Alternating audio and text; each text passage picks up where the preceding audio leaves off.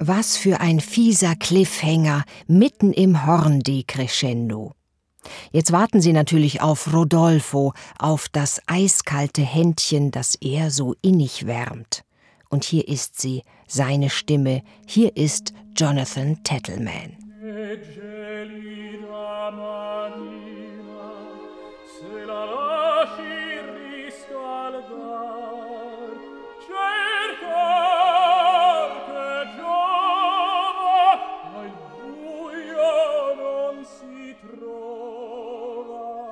Verhalten singt Tettleman diesen Arienbeginn, fast ehrfürchtig vor der Größe des Gefühls, das den jungen Rodolfo hier überwältigt.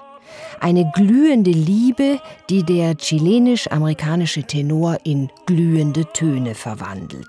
Samtig erotisch sein Timbre, strahlend die Attacke in der Höhe, strotzend vor Begehren das Ganze.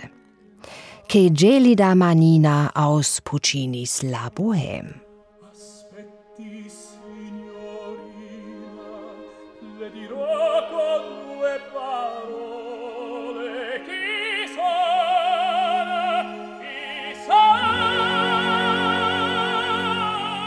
Jonathan Tettleman und die Prager Philharmoniker unter Carlo Rizzi.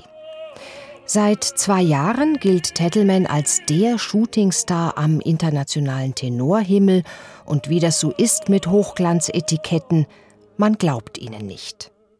Tettleman, der neue Jonas Kaufmann, Tettleman beim Opus Klassik und als Exklusivkünstler der deutschen Grammophon, Home Stories hier, Instagram da.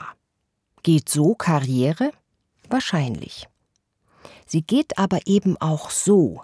Als Kind hört der kleine Jonathan Luciano Pavarotti Puccini singen und beschließt, da will ich hin, das will ich auch.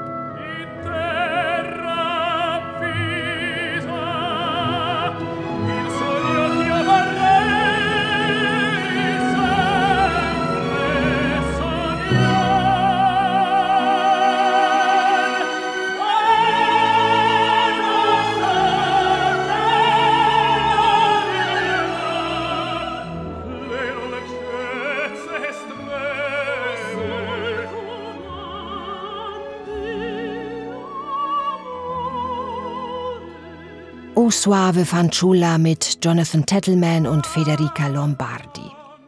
Pavarotti, wie gesagt, hat für Tettleman Pate gestanden und wo hörte man das besser als in diesem Duett?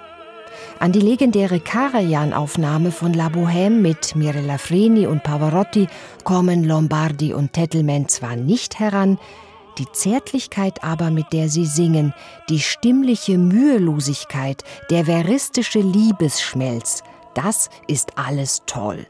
Vielleicht drückt Tettleman eine Spur zu sehr auf die Tube. Die Oper handelt schließlich von armen, hungernden, sterbenskranken Künstlern. Auf seinem neuen Album aber kann er auch anders.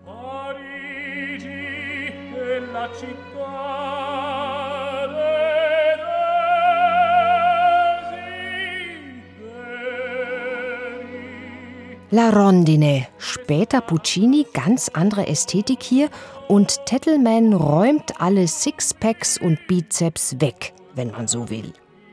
Als Spintotenor, der er ist, kann er auch ganz zart sein, ganz lyrisch und geschmeidig und stemmt Spitzentöne nicht nur aus der Kraft heraus, sondern lässt sie fluten und herbeiströmen. Er hat die Höhe, weil er die Tiefe hat, so einfach ist das manchmal. Begonnen hat der 35-Jährige nämlich als Bariton. Es folgte eine Krise, eine Sinnkrise, eine Stimmkrise. Er arbeitete unter anderem als DJ und kehrte dann als Tenor zum Gesang zurück. Glücklicherweise finde ich, und hoffentlich geht er gut mit seinen Ressourcen um.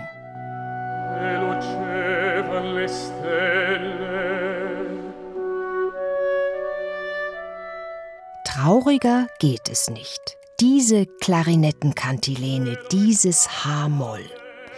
E lucevan le stelle und es leuchten die Sterne aus Puccinis Tosca, der Abschiedsbrief von Mario Cavaradossi an seine Geliebte.